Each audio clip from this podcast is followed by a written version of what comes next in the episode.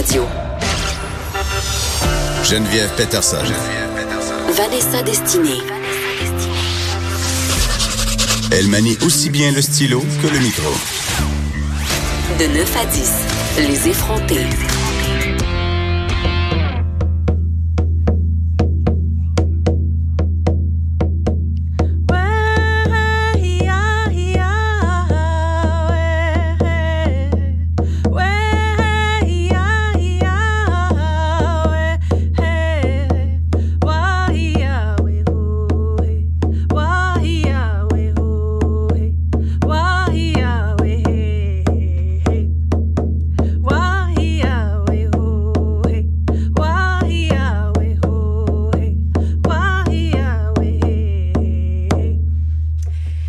Journée nationale des peuples autochtones.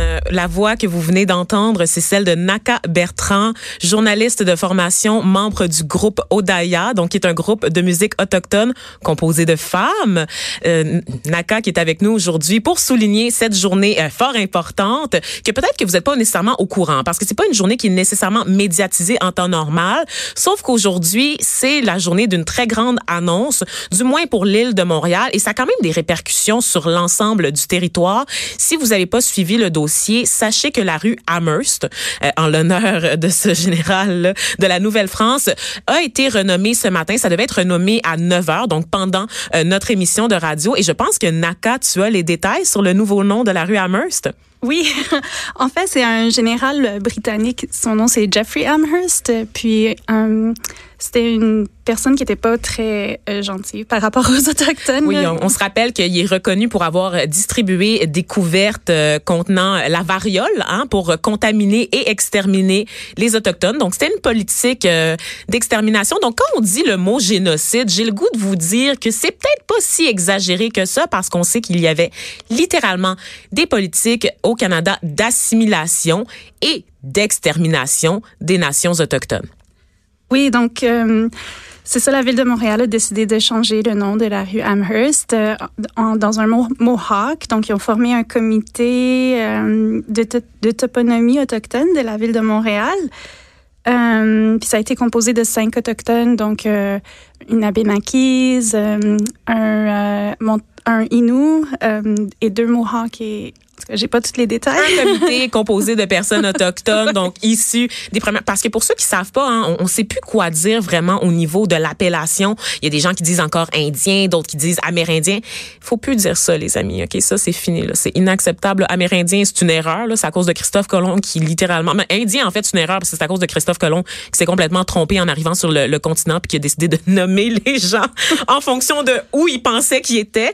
Amérindien, ça a été ajusté pour la suite pour dire ok ben c'est des Indiens, mais de l'Amérique. Non, non, on s'est trompé à la base. Donc finalement, le terme reconnu aujourd'hui, c'est autochtone. Et qu'est-ce que ça englobe ça, autochtone? C'est les Premières Nations, donc vraiment les premiers peuples qui étaient là, les Métis, donc les gens euh, qui pas les Métis, là, pas les, les Québécois là qui pensent qu'ils ont genre euh, un huitième de sang autochtone. On parle d'un vrai peuple qui existe dans les prairies, des Métis, donc vraiment des alliances entre autochtones et blancs qui ont formé un peuple distinct, et les Inuits qui habitent dans le nord du territoire canadien. Et toi, euh, Naka, tu fais partie de quelle communauté? Parce qu'on la connaît pas beaucoup au Québec, ta communauté. Exactement. Moi, je suis de la nation d'Aînés, en fait. La nation d'Aînés? oui, des territoires du Nord-Ouest. Euh, Êtes-vous beaucoup au Québec? Non. Non? Non, je pense qu'on est une douzaine de, d'immigrés.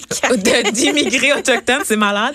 Et euh, Naka, euh, pour ceux qui qui savent pas, ben, en fait, euh, c'est-à-dire la très grande majorité des gens, 99,9% des Québécois.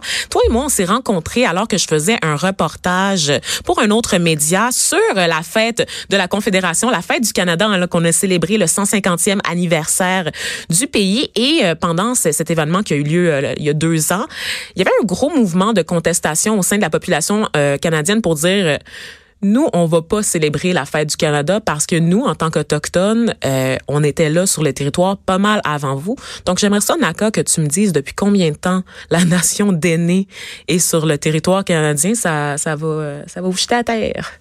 En fait, il y a des gens qui disent que ça fait au-dessus de 30 000 ans que les Dénés habitent la région euh, des territoires du Nord-Ouest. Euh, ça s'appelle le Denende, en fait. Comment? Comment vous appelez le territoire? Denende.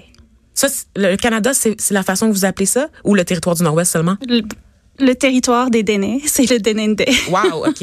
Et vous êtes euh, répartis un peu au Canada, aux États-Unis, un peu partout. Puis justement, on parle de nom. Le nom que toi tu donnes à ton territoire. Qu'est-ce que tu penses de cette mesure-là qu'on a, tu de donner des noms comme genre de dire ah on est sur un territoire cédé par exemple à Montréal, on est sur le territoire Tiotake qui appartient à telle nation autochtone. Est-ce que tu trouves que c'est vraiment un geste de réconciliation ou que c'est surtout quelque chose pour se donner bonne conscience puis être dans le politiquement correct? Qu'est-ce que tu penses de ça? Ben, pourquoi pas les deux? Mais en fait, euh, oui, euh, c'est important de reconnaître le territoire. En fait, c'est vraiment c'est la bonne chose à faire, oui. Mais c'est aussi très important de reconnaître euh, que nous sommes sur un territoire, effectivement, non cédé, autochtone du peuple Kanyenkehaga, euh, Mohawk. Euh, Puis oui, ça s'appelle Jojake. Jojake, c'est comme ça qu'il faut le prononcer. Moi, j'ai dit Tiotake. Donc, Jojake, Ouais. le territoire, parfait. Euh, ouais. Donc, euh, c'est ça. Juste pour retourner à, à la rue Amherst. oui, ben on va revenir à ça. Ben oui, je, je divague, je m'égare. Vas-y, ma chère. En fait, le nom, c'est Ateteken. Ateteken, puis ça veut dire frère et sœur. Euh, donc, je crois que c'est vraiment dans le contexte de la réconciliation, comme nous sommes frères et sœurs, nous sommes euh, Est-ce que tu y crois, toi, Naka, à la réconciliation, quand tu vois l'état des choses euh, par rapport aux communautés autochtones euh, au pays? On sait qu'il y a eu un gros soulèvement avec le mouvement Idle No More il y a quelques années où est-ce que les Autochtones vous avez dit c'est assez, on est tanné d'être invisible. Depuis, on sait que Justin Trudeau pleure sur toutes les tribunes pour vous demander pardon. Qu'est-ce que ça vous fait, ça?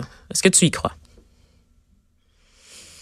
Si je crois à la réconciliation, mais oui, oui, j'ai toujours espoir qu'il faut faut jamais baisser les bras. Mais euh, il y a encore beaucoup de choses à, changer et à regarder et euh, aller comme ouvrir. Je veux, je veux dire le rapport des femmes autochtones disparues et assassinées. C'est un bel effort de la part du Canada, mais en même temps, comme ce sont des choses qui se disent euh, dans la communauté autochtone depuis des années. Donc les intervenants qui travaillent sur la, la rue, ben ils le savent, là, ils, ils, ils savent tout ça. Mhm. Il n'y a rien de nouveau, vraiment, c'est juste comme une officialisation. effectivement de la chose. Puis qu'est-ce que tu réponds aux gens qui disent ah ben là moi je suis pas responsable de ce qui s'est passé il y a genre 150 ans, 200 ans, 300 ans de ça. Pourquoi là les autochtones ils prennent pas leur trou? C'est pas ma faute. Est-ce que est-ce que quand vous faites des campagnes comme ça pour demander réparation, c'est pour culpabiliser les blancs? Euh, non, je pense pas. C'est vraiment pas le but. Peut-être que c'est un, effet secondaire. la chose, c'est pas, pas l'intention en fait de culpabiliser les blancs. C'est l'affaire, c'est, c'est de être reconnu comme un peuple, comme de nation à nation, justement, de pouvoir euh, euh, arrêter d'être traité comme des citoyens de deuxième classe. Puis justement, c'est quoi selon toi le plus grand mythe qui persiste sur les personnes autochtones en général? Oh my goodness, ben là, je Parce que d'accord, t'es un peu anglophone, donc l'anglais Ah sort. oui, oh my goodness, mais non, mais je trouve ça drôle parce que ça vient du cœur, tu sais, c'est super en fait. Il y, a- il y en a tellement, c'est ça, t'es dépassé. C'est quelque chose qui te gosse toi particulièrement, là, un commentaire qui revient souvent, là, un préjugé sur les autochtones qui te. Ben, je sais pas. Je, je pense que c'est juste la racisation des gens, comme, euh, tu sais, comme, juste, ouais, les gens qui sont bruns, tu sais, la supériorité par rapport à ça, ça, ça me gosse vraiment. Mais aussi, tu sais, les traits, euh, le fait que les gens, ils, mettent dans un tapon tout le monde, tu sais, que c'est comme, oh, ça, c'est ces personnes-là, tandis qu'ils reconnaissent pas qu'on est des peuples avec des cultures et des traditions qui sont millénaires. Mhm. Donc, euh, c'est- ouais. Est-ce que tu as déjà été victime de racisme, toi, Naka? Euh, ouais, ouais. Ben, enfant, j'avais une, une professeure de français qui m'a traité de indienne stupide dans la cour de classe. Euh, ça, ça, ça fait pas vraiment du bien. C'est, euh, Enfant, ça t'est arrivé enfant. Ouais. Le professeur de français t'a dit ça? ouais, au Québec. Tabarnouche. ouais. Elle est là, la, culpabilisa- ben, la culpabilité qu'on ressent quand même. Est-ce que tu as été témoin aussi de d'autres commentaires racistes dans ton entourage ou quelque chose comme ça? Donc, euh, est-ce que tu as l'impression que même encore aujourd'hui, parce qu'on n'a jamais été aussi conscientisé à la réalité des Autochtones, est-ce que tu trouves quand même que c'est suffisant ou pas assez suffisant? Ben, en fait, moi, je travaille au parc du du Square Cabot. Euh, je travaille à la maison de Ronde, le café de la maison Ronde, et puis je le vois, mais c'est un, racisme qui est comme systémique, systémisé. Euh, je vois qu'il que, que y a une, formation d'une classe de personnes qui, qui, qui, est en misère euh, économique. Mm-hmm. Donc ça, c'est une forme de, de racisme aussi. De, Effectivement. Puis pour ceux qui savent pas, euh, le café de la Maison Ronde, c'est un projet euh, développé avec l'itinéraire. J'en parle parce que c'est le seul restaurant autochtone de la métropole qui est reconnu comme tel. Et c'est aussi un projet de, de réinsertion sociale euh, en partenariat avec l'itinéraire, c'est-à-dire qu'on aide les gens à sortir de la rue en leur donnant un emploi, évidemment des personnes autochtones, dans ce café-là. Le, le Square Cabot, qui est aussi un point de convergence pour beaucoup beaucoup d'Autochtones dans la ville de Montréal, beaucoup d'Autochtones qui viennent du Nord notamment, qui viennent là puis qui tombent un peu dans le piège des grandes villes, donc qui se retrouvent à la rue, qui tombent dans la consommation, qui tombent dans la, la prostitution dans certains cas, donc un secteur très chaud euh, de la ville de Montréal. Donc c'est quand même un gros statement d'ouvrir un projet de réinsertion sociale en plein dans cette zone-là. Et dis-moi, euh, Naka, quel est le plus grand défi, avec tout ce que je viens de nommer, quel est le plus grand défi pour les Autochtones aujourd'hui, selon toi? Je pense que le plus grand défi, en fait, c'est par rapport aux enfants autochtones. C'est euh, les services sociaux euh, interviennent beaucoup trop souvent d'une manière qui n'est est pas culturellement sensible, qui, euh, crée des, ruptures dans, dans, le noyau familial. C'est-à-dire qu'on va retirer des enfants de leur milieu et les envoyer, par exemple, dans une famille blanche qui est pas nécessairement au fait de la manière du développement de cet enfant-là en fonction de sa culture d'origine parce qu'on connaît si peu de choses sur les autochtones et sur toutes les nations généralement. Donc ça. Euh, oui, exactement. Il y a, des euh, il y a des organisations qui essayent de, de, de contrer ça, tu sais comme euh, à Montréal, mais en même temps c'est il faut arrêter le problème avant que ça en vienne à ça, tu sais. Donc je pense que aussi le fait que que la démographie autochtone, surtout les femmes autochtones, on est dans la démographie la plus pauvre euh, au pays. Tu sais. Donc, euh, ça, ça l'aide pas. évidemment, évidemment. Mais euh, ouais, je pense que pour moi, là, la, la, plus grande problématique par rapport aux futurs autochtones, c'est vraiment les enfants. Puis, j'ai j'ai pas eu ce problème-là en grandissant, mais j'ai connu d'autres femmes autochtones qui disaient, qui avaient toujours peur, leur mère avait toujours peur de d'aller en public, de dire, tu sais, comme, faut que vous êtes, faut que vous soyez vraiment bien, bien élevé, là, faut que vous... Elle avait peur d'attirer l'attention parce qu'elle savait que sinon... Ouais, elle avait toujours peur de, de que leurs enfants soient enlevés, tu sais. Mm-hmm. Pour des erreurs que des familles normales vont commettre, c'est-à-dire aussi la, hausser le ton, hausser la voix, mais pour une femme autochtone, le traitement va pas nécessairement être le même, tu penses? Non, non, c'est ça. Puis il y a des règlements aussi là, par rapport à si, les femmes veulent euh, ravoir la garde de leur enfant.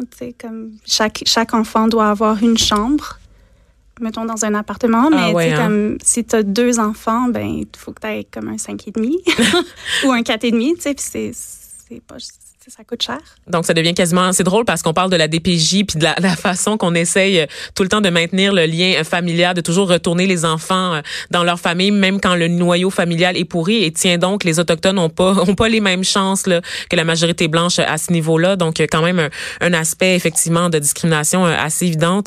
Dis-moi, euh, Naka, moi là ça fait juste quelques années que je suis sensibilisée aux enjeux autochtones. Ok, j'ai fait beaucoup d'erreurs par le, passé. J'ai dit beaucoup de niaiseries probablement sur les autochtones sans le savoir parce que clairement c'est un problème d'éducation. Comment est-ce qu'on fait pour être un bon allié des autochtones? Comment est-ce qu'on fait pour être mieux sensibilisé à la cause des autochtones? Ah, C'est tellement une bonne question. Merci. Euh, un bon allié, je pense, euh, oui, c'est une personne qui a une bonne conscience, là, qui, qui, qui reconnaît que le territoire est, euh, non cédé, que c'est un territoire autochtone, de, de, regarder la culture respectueusement, de ne pas s'approprier de la culture autochtone, tu sais, juste parce que ton arrière-grand-mère est autochtone, ça ne veut pas dire que toi, tu, tu peut-être que tu as du sang autochtone, mais est-ce que être autochtone, en fait, c'est d'être reconnu par la communauté? Puis, euh, Donc, euh, c'est qui qui se souvient des liens? En tout cas, ce que je veux dire, c'est... C'est un processus, en fait, revendiquer son identité autochtone, c'est ça? Oui, ça, c'est tout qu'un processus. Et puis, euh, dans le fond, c'est de reconnaître euh, ses propres... sa propre intégrité éthique, je pense, par rapport à son identité. Puis en terminant, Naka, qu'est-ce que tu penses là, de ce, ce mouvement au Québec là, de, de monsieur québécois qui essaye d'obtenir des permis de chasse puis des permis de pêche, puis qui se proclame autochtone? Parce qu'il y a eu un, un film il y a quelques années, L'Empreinte, qui disait qu'on avait tous du sang autochtone, pas moi, là, parce que moi, je viens d'un autre pays, mais euh, qu'on avait tous du sang autochtone. Puis là, il y a des Québécois qui, qui essayent, on a vu ça dans les prisons notamment, qui essayent d'obtenir des postes spécifiquement à, à, désignés pour les personnes autochtones en disant, ah, j'ai du sang, j'ai une arrière, arrière, arrière grand-père qui a fréquenté un monsieur Huron. Qu'est-ce que tu penses de ça? Est-ce que ça te fait chier? Ouais, honnêtement, c'est, c'est comme tu peux pas genre t'auto-proclamer autochtone. Ah, c'est pas comme ça que ça marche? Non, c'est pas comme ça que ça marche. OK, OK, OK. fait que moi, je suis pas autochtone parce que j'ai décidé un matin en me levant que je, me sentais autochtone. OK, OK, OK. Prenez des notes, là, les auditeurs. non, mais sérieusement, ça te fait chier pour vrai. Puis, comment, comment vous prenez ça là, quand vous voyez ces histoires-là sortir dans les médias? Ben, en fait, ouais, c'est juste comme... C'est c'est un fléau, là. C'est juste genre une autre stupidité. Mais... Euh, je sais pas quoi dire en fait. Je, ouais. Est-ce que tu as une rancœur des fois? Tu as comme une amertume par rapport à tout ça? Tu es comme, euh. Ben, je pense que c'est. C'est juste, euh, ça vient avec l'identité autochtone. C'est genre, ça, je sais pas comment dire. J'en ris, j'aimerais mieux en rire que ouais. que d'en pleurer. Je comprends. Mais écoute, Naka euh, Bertrand, merci. Merci d'avoir été avec nous. Merci d'avoir partagé ce moment. Bonne journée nationale des peuples autochtones, ma chère. Euh, donc, euh, Naka Bertrand, qui, je le rappelle, journaliste de formation, membre du groupe Odaya. Et on n'a même pas parlé du groupe Odaya en quelques mots. C'est quoi? Tu peux-tu nous en quelques mots, là, quelques mots, vite. On est un groupe de femmes autochtones. Odaya, ça veut dire fraise. Ben, c'est, en, fait, c'est un diminutif. Odaimin, c'est fraise. Mais c'est, par rapport à, aux euh, enseignements sur les femmes. Et puis, euh, on joue au tambour, on chante, on, partage notre culture et puis on utilise la plateforme euh, dans le public pour justement dénoncer des, choses qu'on trouve injustes euh, pour encourager, oui, la culture. Mhm, c'est super. Donc, pour se montrer allié, euh, ça serait cool, euh, Naka, qu'on se laisse un peu en musique. Te sens-tu à l'aise de reprendre ton tambour avec lequel tu entretiens une super belle relation pour qu'on aille ensemble à la pause? Elle se prépare. J'ai des frissons. C'est tellement un bel instrument. Donc, ça, c'est le chant de l'ours.